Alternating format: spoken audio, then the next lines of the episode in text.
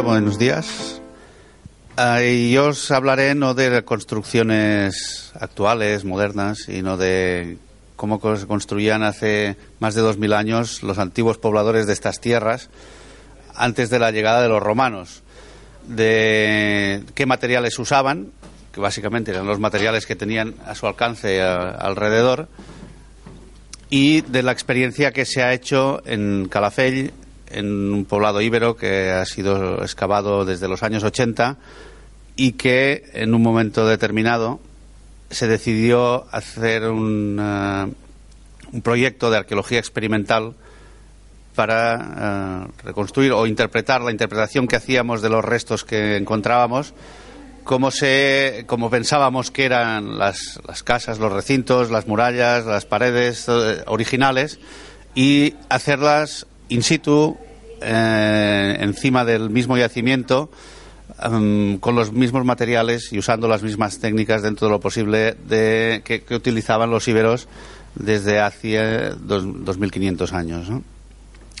Me ha hecho gracia cuando el conferenciante anterior hablaba de alegalidad. Nosotros también nos encontramos con un problema de alegalidad este país parece que es el país de las alegalidades. ¿no? Es, es alegal construir con paja, es alegal intervenir en yacimientos arqueológicos, es alegal hacer, hacer consultas, todo, todo es alegal ¿no? en, este, en, este sitio, en este país. Ah, nosotros también tuvimos un problema de alegalidad. No se había hecho nunca. Es una, intervenir en yacimientos arqueológicos in situ, reconstruyéndolos, entre comillas, es una eh, es frecuente en otros países europeos, sobre todo del norte de Europa.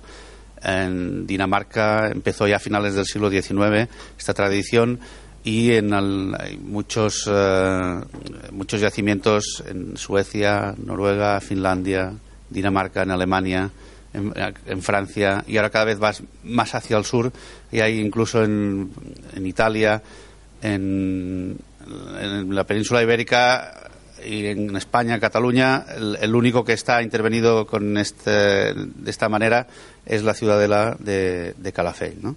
En Serbia también se están empezando a hacer eh, intervenciones de este tipo.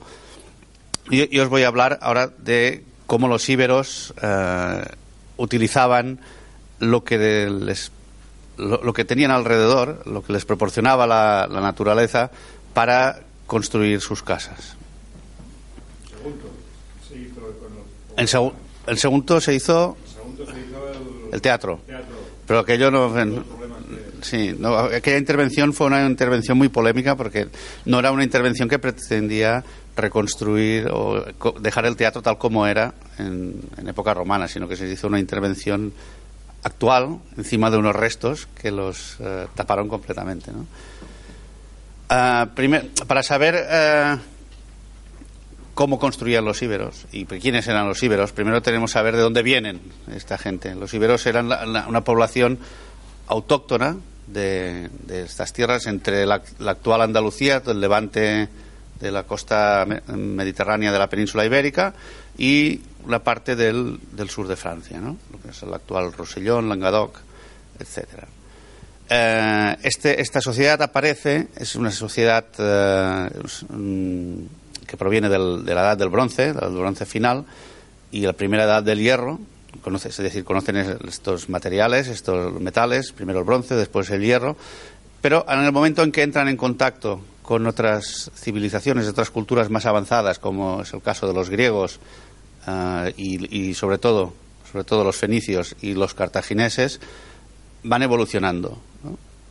Y vemos eh, que, en definitiva, la, la, sociedad evoluciona y, esta, y esta evolución se traslada a, también a la, a la manera de, a la forma de construir, a la forma de ejecutar, de, de, levantar los poblados, las casas, eh, los, los, diferentes espacios que necesitan para una sociedad que va cambiando en función de estos contactos con estos pueblos que lo que en definitiva están buscando es el comercio, eh, para abastecer a sus ciudades de origen que tienen una superpoblación de, de alimentos. Y esto hace que, por un lado, ellos vayan a buscar eh, sitios donde abastecerse, se encuentran con unas sociedades que no producen excedentes para, la exportación, simplemente mm, producen lo que necesitan para vivir y cómo eh,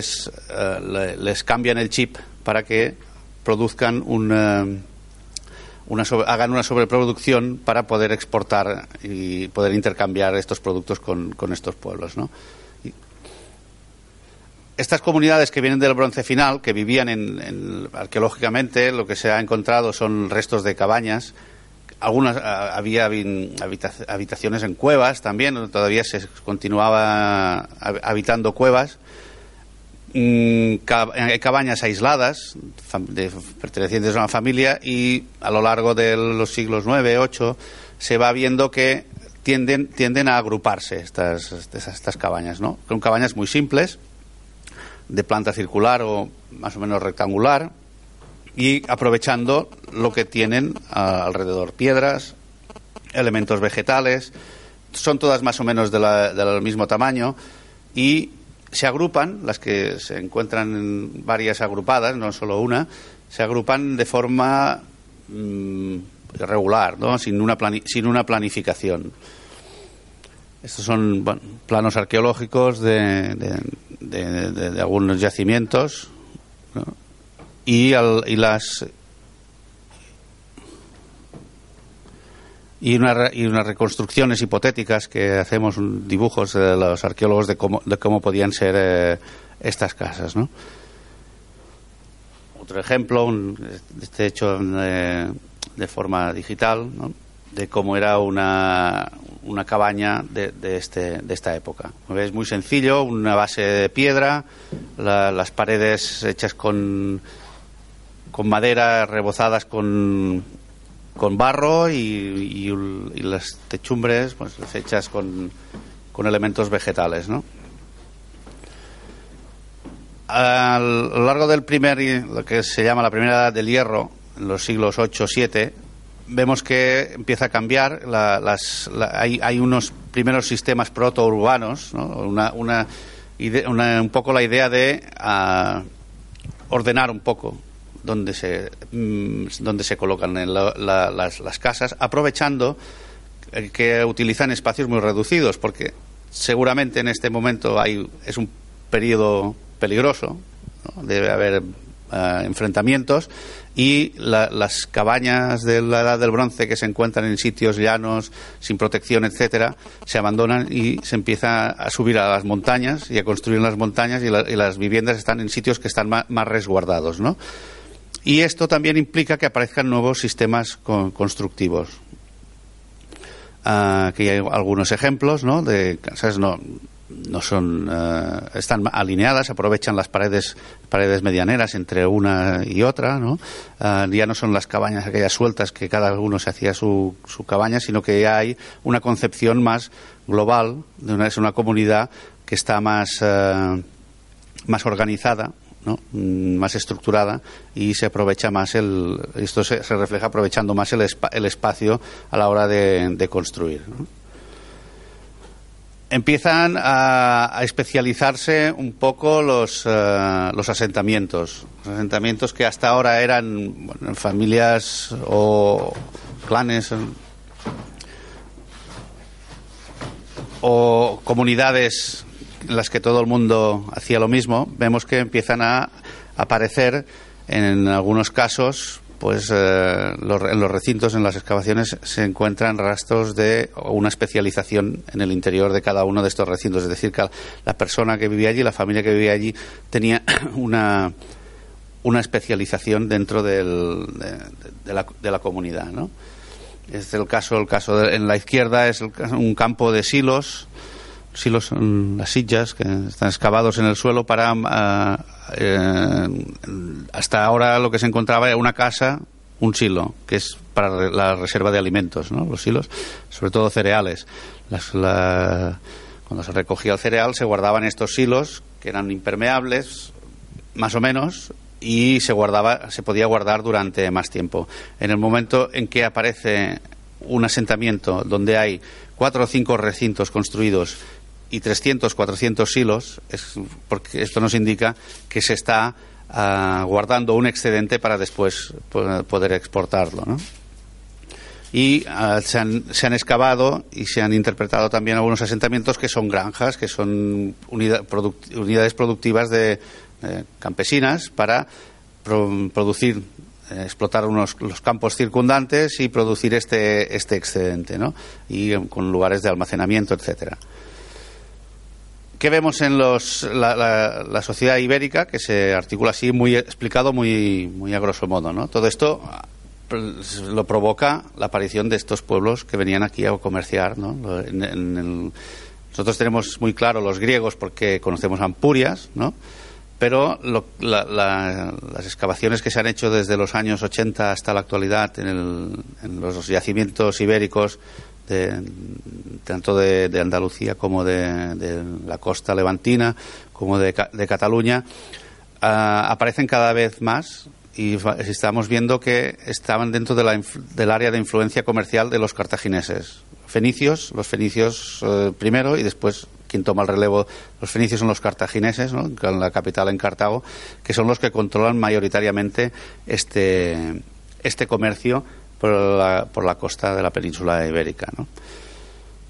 Esto se traduce arquitectónicamente en casas, casas rectangulares que aprovechan muy bien el espacio, de, diversas dimensiones en función de la, del uso que se les da, y que, pero que continúan utilizando los materiales que tienen alrededor, que son básicamente la piedra, la tierra y los elementos vegetales. Pero saben trabajarlos mejor y hacen casas más, más complejas que lo que se hacía ante, anteriormente. ¿no?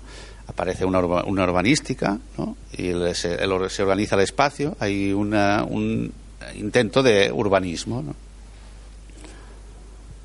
Uh, bueno, esto es lo, lo, que comentábamos ahora. ¿Y los materiales? ¿Qué materiales usan? La piedra, la tierra, lo que encuentran alrededor elementos vegetales como la madera, las cañas, el cáñamo, uh, juncos, lo, lo, que depende de la zona en que esté el poblado, pues lo que tengan a su, a su alrededor, pero también construyen, a, saben hacer cal y saben hacer, hacer yeso y también lo utilizan en algunas de sus construcciones. La piedra es la, la, que se utiliza siempre para uh, hacer los zócalos de, las paredes, para, para aislarlo de las paredes de, la humedad, ¿no? Mm, y es lo que, cuando hacemos las excavaciones arqueológicas, básicamente lo que encontramos, las, lo que queda de las paredes de piedra. El, alzado posterior, que está hecho con tierra, pues ha desaparecido casi siempre y solo en muy contados casos se conserva algún elemento de tierra esta piedra están siempre ligadas con, no están con mortero, sino con, con barro, simplemente. Uh, la, tierra es el material más abundante, lo que es más fácil obtener, y la utilizan para, para todo, para unir las piedras entre ellas, para hacer adobes, adobes para hacer uh, paredes de tapia, también conocían la tapia, y para hacer pues rebozados internos, para arreglar, la, para, para, hacer distribu distribuir espacios en el interior de las casas, ¿no? Y también la utilizan, como veremos, en, en las cubiertas, la, tierra. No conocían, no conocían la teja, ¿no? y entonces tenían que utilizar lo que, lo que tenían alrededor. Y esto puede provocar problemas y es lo que hemos estado experimentando en, en la ciudadela en Calafell. ¿no? Los adobes están es, un molde de madera en el que se introduce barro mezclado con paja y uh, se quita el, molde y se, queda, queda, la pieza, ¿no? la, el adobe, que es, útil, es la manera más rápida para, de fabricación que, que, que, tienen. ¿no? Hacer esto simplemente hay que dejar secarlo al sol y después ya es utilizable. La tapia, que también la utilizan para el alzado de paredes, es es más costoso, pues cuesta más tiempo, es más fuerte, dura más que el, que el adobe, pero eh, implica más tiempo, más tiempo y más, y más trabajo, ¿no?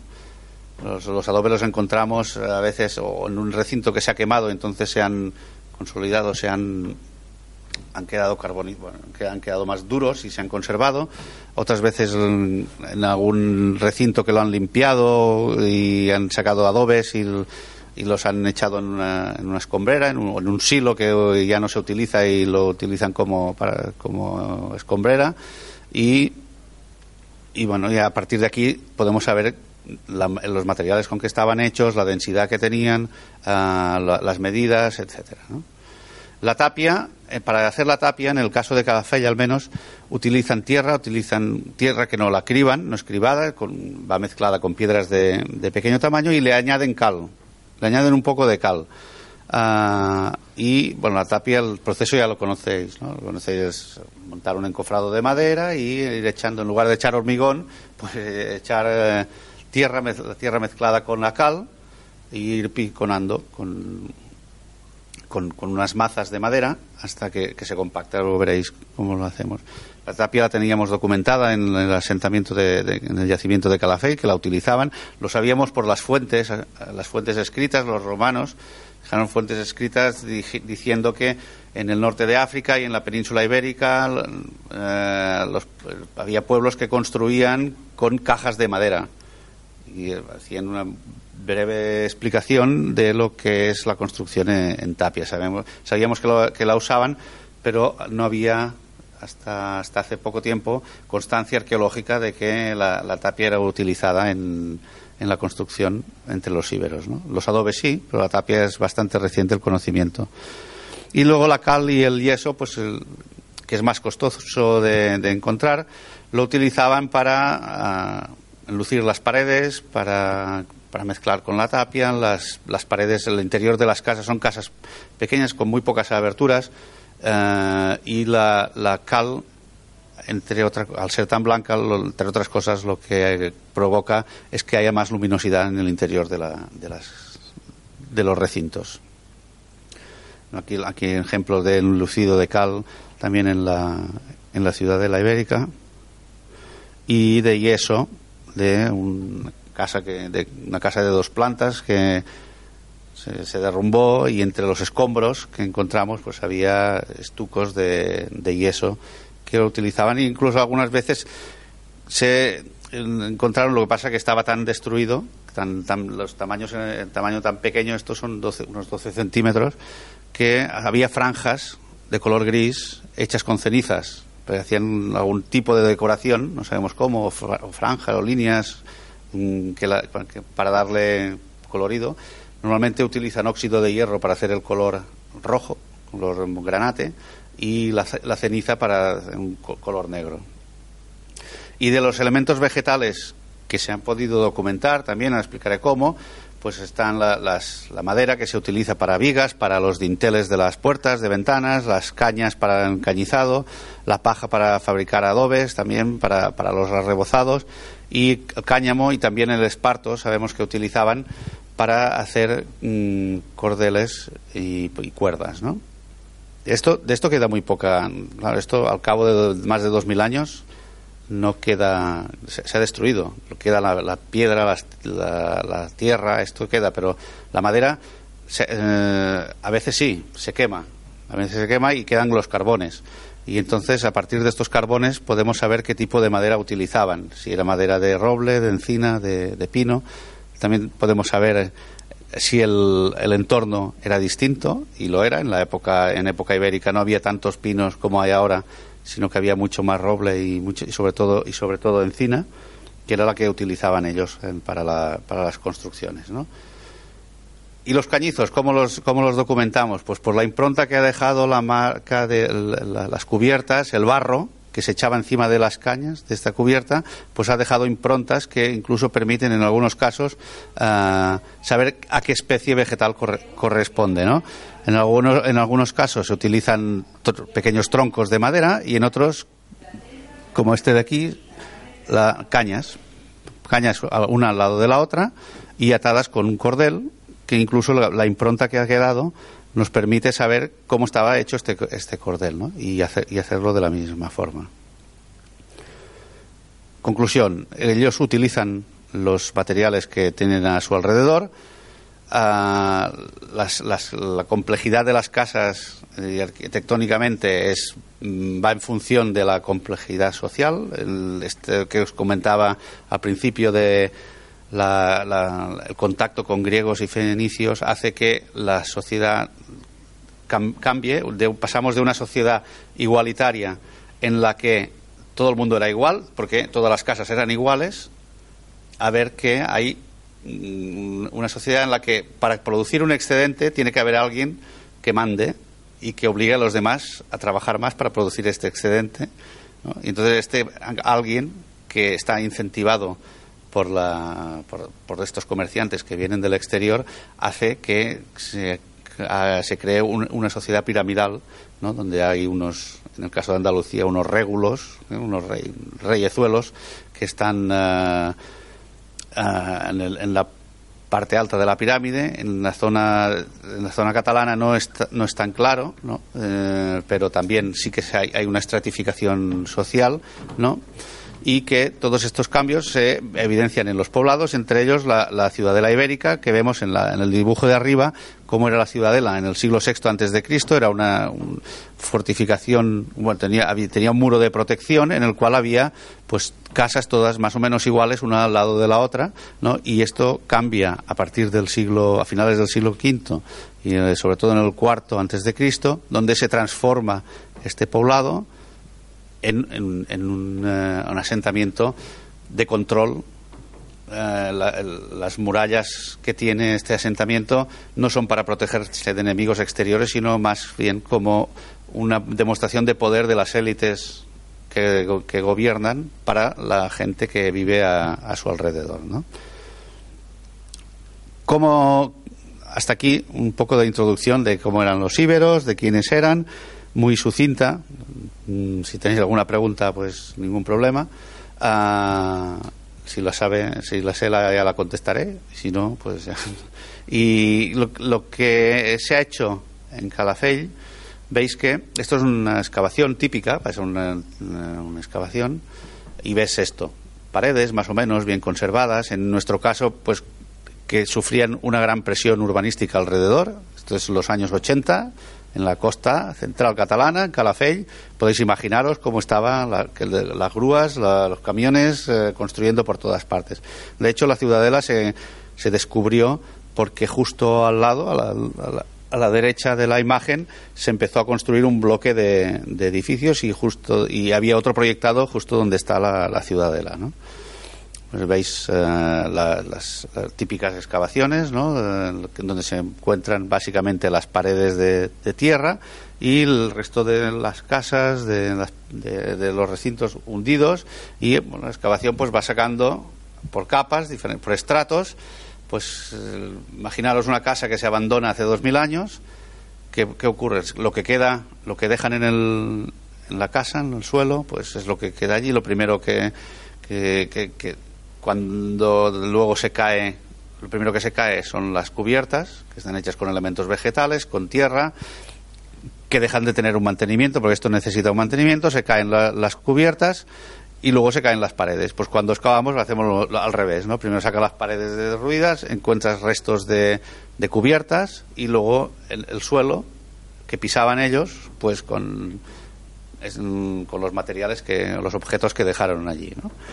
Esto es explicado muy, eh, muy fácil así dicho, pero después es más complicado.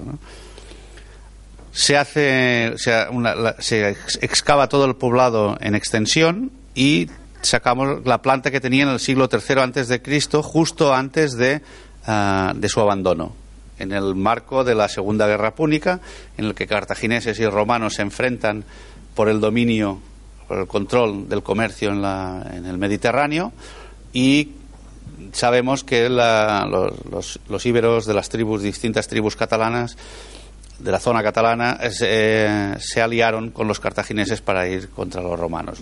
Los romanos vencen esta, guerra y ocupan luego la península y, desaparece todo rastro de la, de la cultura ibérica.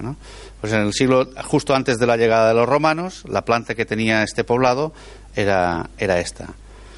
Lo primero que se hace cuando se tiene todo el poblado excavado es la ley obliga a hacer una consolidación. ¿Veis? Estas paredes que habían sido excavadas pues se, se, consolidan siempre marcando, señalando lo que es la, la parte original de la parte consolidada con una línea de color rojo, es un mortero de cal, con, un pigmento para separar, para no engañar a nadie. Lo que es conservado original es esto, de, de aquí para abajo, de la línea para abajo, pero hacia arriba es la, consolidación. Esto lo hacemos, pero ya veis, hacia el otro lado, las primeras fotos veíamos que como hacia la zona de la playa se construía, hacia la zona de la montaña también, y esto lo que nos pasaba, las, excavaciones arqueológicas, sabéis, son, se hacen campañas normalmente en verano con estudiantes, y luego esto quedaba, ah, se cerraba y quedaba solo pues durante un año. Al año siguiente, cuando volvíamos para iniciar otra campaña de excavación, se había convertido en un vertedero de basuras. Eh, habían entrado, había gente con detectores de metales ha hecho agujeros y, estaba y, el equipo que trabajábamos allí pensamos, bueno, esto para qué sirve lo que estamos haciendo. Si, de acuerdo que tenemos muchos datos sobre cómo eran los íberos, cómo vivían, pero esto a quién beneficia nos beneficia solo a, la gente del mundo de la arqueología, a los interesados en, los íberos. Y si hacemos algo para que sea que se pueda entender todo, que lo pueda entender todo el mundo, cuanta más, cuanta más gente mejor, ¿no?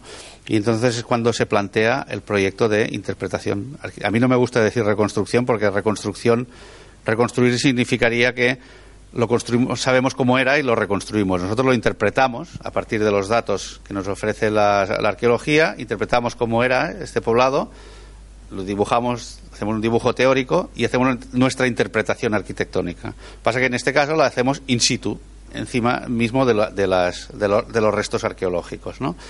Aquí tenemos la, otra vez la planta, se identifican un mínimo de 10 casas en que formaban parte de este poblado, de distintos tamaños, y empezamos el proyecto de, interpretación, pero apostamos por la, llamamos arqueología experimental. Experimentamos eh, con los materiales que hemos encontrado en la excavación, los vamos a utilizar para levantar las casas. Sabíamos los materiales, las técnicas era más complicado, ¿no? Porque construcción en tierra, pues en, en este país ya ya no se hace y entonces es más, es más complejo, ¿no? Y lo primero que se hicieron fueron los alzados de paredes, hasta, hasta aquí sí que llegábamos, hay gente que todavía trabaja con la piedra y sabía, siguiendo las indicaciones para que hacer los muros del mismo modo que lo hacían los íberos, pues fueron levantando las paredes de, de piedra, se eh, fabricaron los adobes, adobes necesarios para, para levantar algunas de las paredes, y la tapia también. Construyó un encofrado, se mezclaba la tierra con la cal en la misma proporción que encontrábamos en, eh, en, las excavaciones y se fueron levantando y fuimos, íbamos aprendiendo todos a cómo se hacía, ¿no? Em, y el aspecto que iban teniendo las casas, una vez levantadas, iban, iban tomando forma y una de las cosas que nosotros no, no controlábamos, no sabíamos, era el, la pendiente que tenían tener estas casas. Si tenían cubiertas planas, si las tenían muy inclinadas, y entonces experimentamos. Hicimos distintas experimentaciones que iban desde una cubierta del, con el 2% de pendiente, la mínima, hasta pendientes del 30%. Pero claro, esto teniendo en cuenta que no usamos tejas, no se, no se usan tejas y teníamos que usar los materiales que encontrábamos en la, en la excavación, ¿no? que eran tierra, arcilla, la, paja, etcétera. Para el encañizado sí que teníamos las, las marcas, las improntas estas que habían quedado en los restos de cubiertas que habían caído, cómo estaban colocadas, cómo estaban atadas las, cañas incluso, y se, se hizo pues del, mismo, del mismo modo. Y las cubiertas sabíamos que utilizaban una arcilla, que es de la zona, en la misma zona, muy pocos metros, hay un grandes afloramientos de arcilla que es muy impermeable, mucho, y que es la que encontramos en los derribos, en, las excavaciones.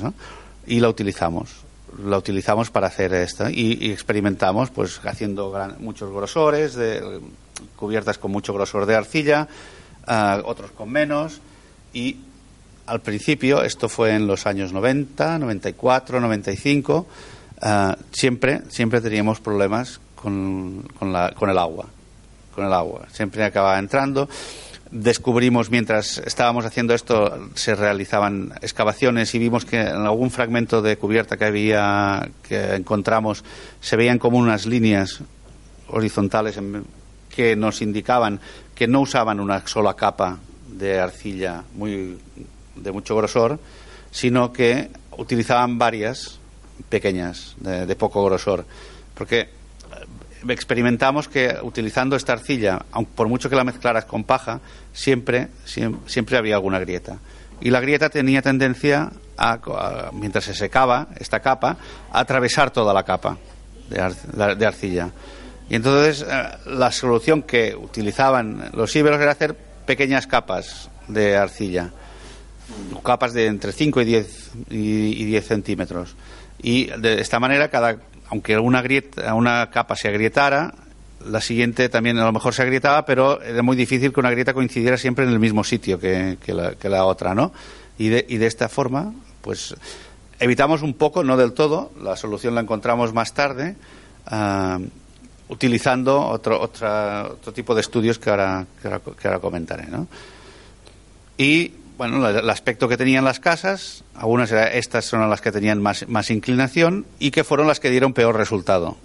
Cuanto más inclinada, más goteras y más problemas con el agua había, porque había más erosión y el, agua formaba regueros y acababa entrando en el interior. En cambio, las que eran más planas, pues el agua salía más lentamente y se conservaba mejor las, la, la capa, las capas de arcilla de, las cubiertas, ¿no? otro aspecto que tenía. Y en el otro bar, eh, hay dos barrios en el, poblado, y el otro barrio sabíamos que básicamente las casas estaban construidas totalmente con piedra. Eran casas más ricas, más de, las familias que las ocupaban deberían tener un estatus mayor, y construían, se construyeron la casa con piedra. Esto a partir de la, la, torre, al exterior de la torre, uno de una de las esquinas, estaba totalmente conservada, bueno, estaba derrumbada, pero conservaba todas las piedras de la esquina, que estaban un poco trabajadas. A partir de aquí, y colocando las piedras otra vez en su sitio, sabíamos la altura que tenía en piedra la torre y que además encima tenía otro piso, esta torre, de, hecho con, adobes, con barro, porque estaba en el derrumbe. ¿no? Y a partir de los metros cúbicos que, este, que había de, de piedra en, esta, en este sector, pues pudimos deducir la altura que tenían las paredes tantos metros cúbicos de piedra para hacer estas paredes, eh, para colocarlos en estas paredes, pues eh, nos da una, unas paredes de, de, tal altura, ¿no? Y esta era la altura de mínimos. Esto es lo mínimo que debían tener, ¿no? y, hicimos lo mismo. Eh, aquí tuvimos muchos problemas a la hora de colocar la, la arcilla y las cubiertas en el espacio donde las paredes o las cubiertas se entregaban a la pared de la muralla porque por esta zona de aquí era por donde entraba más agua. ¿no? Se, nos, colaba el agua. La, arcilla, con el cambio de temperatura, pues se dilata, se contrae y que crea unos espacios que por allí era donde nos daba más problemas. Y en este, en este levantamiento, alzamiento de mínimos de estas casas, pues el aspecto que tenía la ciudadela era aproximadamente este. Se arregló el interior. En el interior, no, a pesar de que sabíamos que estas casas eh, hayamos eh, restos de los rebozados que había en las paredes, también hechos de barro, que utilizaban la cal. En, este en, esta primera fase se dejó tal cual, una piedra vista, tal, tal como eran en un caso las tapias, en otro la piedra, etcétera. Se hizo unas réplicas de los, algunas réplicas de los objetos que se encontraban en las excavaciones y se agenció, un, se adecuó un poco al interior para que fuera a para que no fueran solo recintos vacíos y, que la gente pudiera verlo y explicarles un poco qué es lo que se hacía en aquellas casas, explicar un poco la cultura de los íberos. Y este proyecto tuvo mucho interés entre el público escolar. Y tenemos desde el año 96, pues si tenemos unos 20, entre 20 y 25 mil visitantes cada año, pues el, más del 60% es público escolar que viene, porque aprenden aquí la cultura de, de los íberos. ¿no? Y el aspecto de una foto aérea de la ciudadela a finales de los 90, cuando terminamos esta primera fase, era más o menos esta. pero teníamos problemas, como co- comentaba, sobre todo con, los, con las cubiertas, para el problema con el, agua, básicamente, que cada vez que llovía, pues era un drama. Entonces, ¿qué hicimos? Bueno, ahí en- ah, reformulamos todo el proyecto, las tres partes, las, zonas que se, que se habían intervenido, ¿no? en tres fases distintas, y fuimos a países donde todavía en la actualidad se construye con estos materiales, aprender qué técnicas utilizan para, para, para, que, para que se les conserven, ¿no? Y visitamos muchos poblados de, y casbas del norte de África, básicamente en la zona del Atlas, en la zona del Rif, en, en Marruecos, también en Túnez, en Egipto. Y, claro, lo que pasa es que ahora la gente que construye allí lo hacen con- utilizando los mismos materiales, pero para las cubiertas lo que hacen utilizan plásticos. Hacen, ponen las cañas, una capa de tierra, un plástico y otra capa de tierra.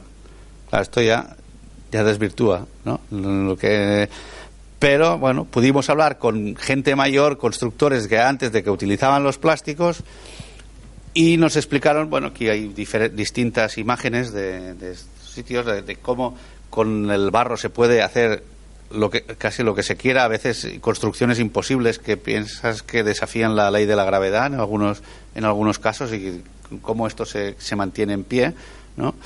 Eh, barro de- utilizado en forma de adobe, en forma de tapia, la, la piedra, los, los rebozados para evitar que se que, se erosionen las, las paredes de barro. ¿no?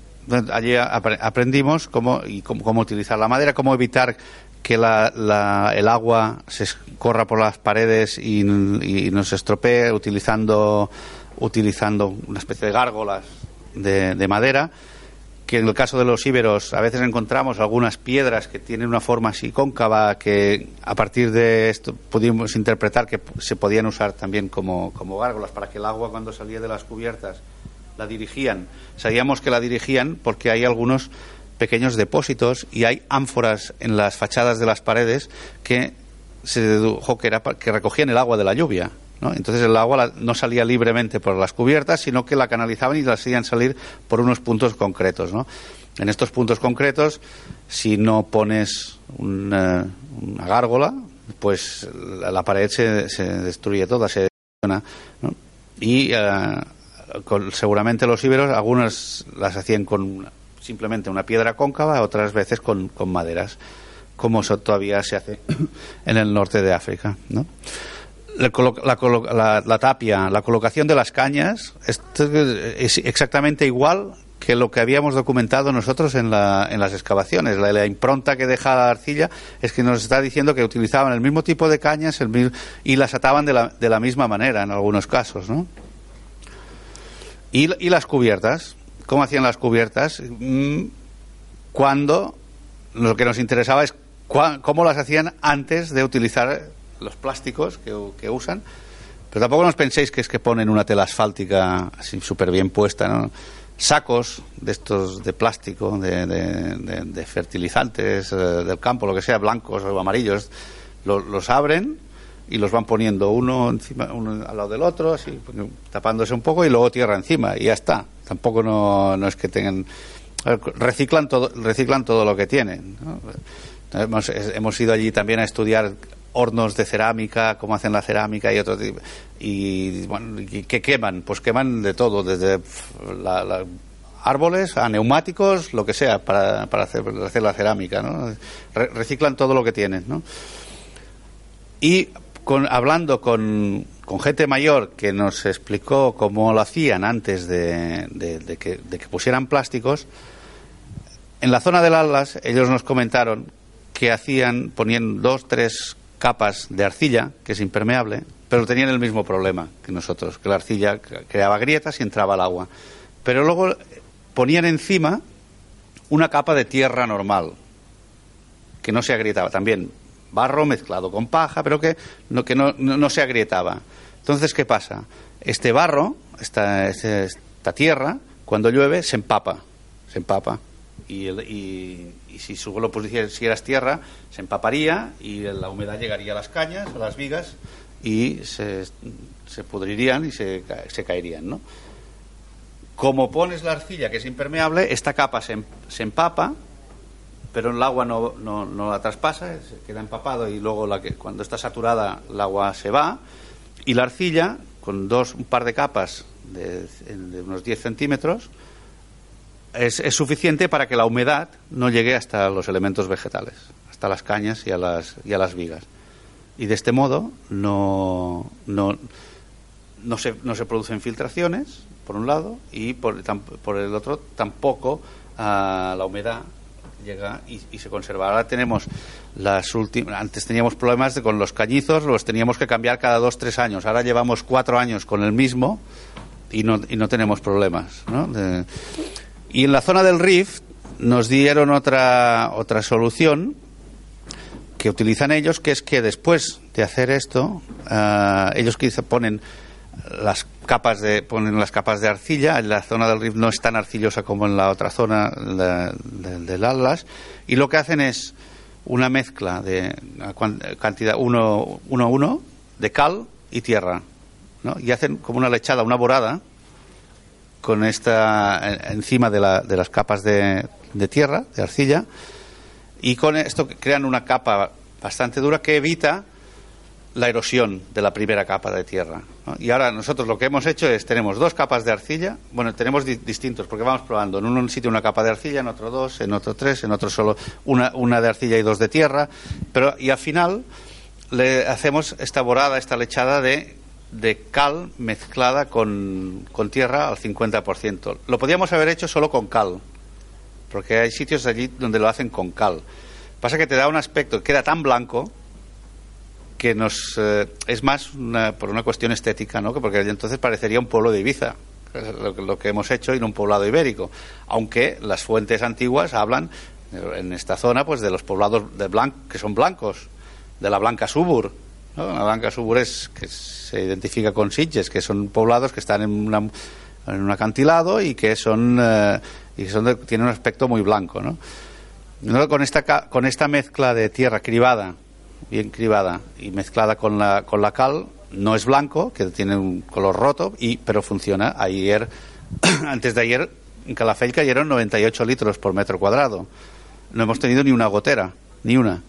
Al- esto sí que te exige que dos veces al año tienes que hacer un mantenimiento, hacer esta esta borada, esta borada en, el- en las cubiertas.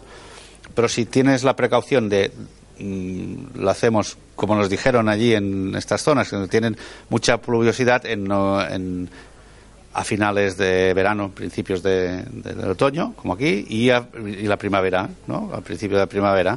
Pues cuando acaba el justo cuando acaba el invierno y cuando acaba el verano, pues se hace esta, esta protección y está. Y siempre, bueno, alguna, alguna gotera, pues saldrá, pero bueno, en Calafell hay el, el pabellón polideportivo tenía más goteras que la ciudad de la Ibérica, ¿no? Porque es una construcción actual, moderna y hecha con materiales modernos.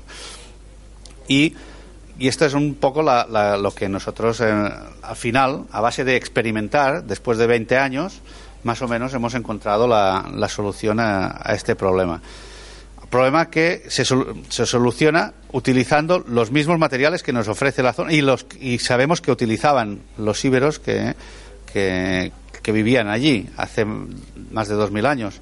Eh, es muy difícil saber, porque si tú encalas una pared, que esto deje restos arqueológicamente, porque una capa de cal pintada, pues cuando- cae y se, se cae todo, el- se derrumba todo el poblado, pues deja muy poco. Pero encontramos hor- hornos de cal en el interior, donde fabricaban la cal en el interior de la, de la ciudadela, ¿no? Y sabía- sabíamos que lo usaban, el yeso, ¿no? etcétera, ¿no? Y la, la- bueno, a partir de aquí las técnicas las eh, empleamos. Y hicimos, mo- remodelamos el proyecto, esta, esta casa que, que tenemos aquí, que tenía esta fuerte pendiente, tenía esta pendiente porque sabíamos que una parte de la casa como mínimo tenía una altura muy alta. Entonces la, la otra no lo sabíamos, pero eh, al final acabábamos deduciendo que, deduciendo que tenía tenía como una parte de la casa tenía dos plantas y otra no. Y, no hacía falta hacer una pendiente, sino dos, dos, dos alturas, ¿no?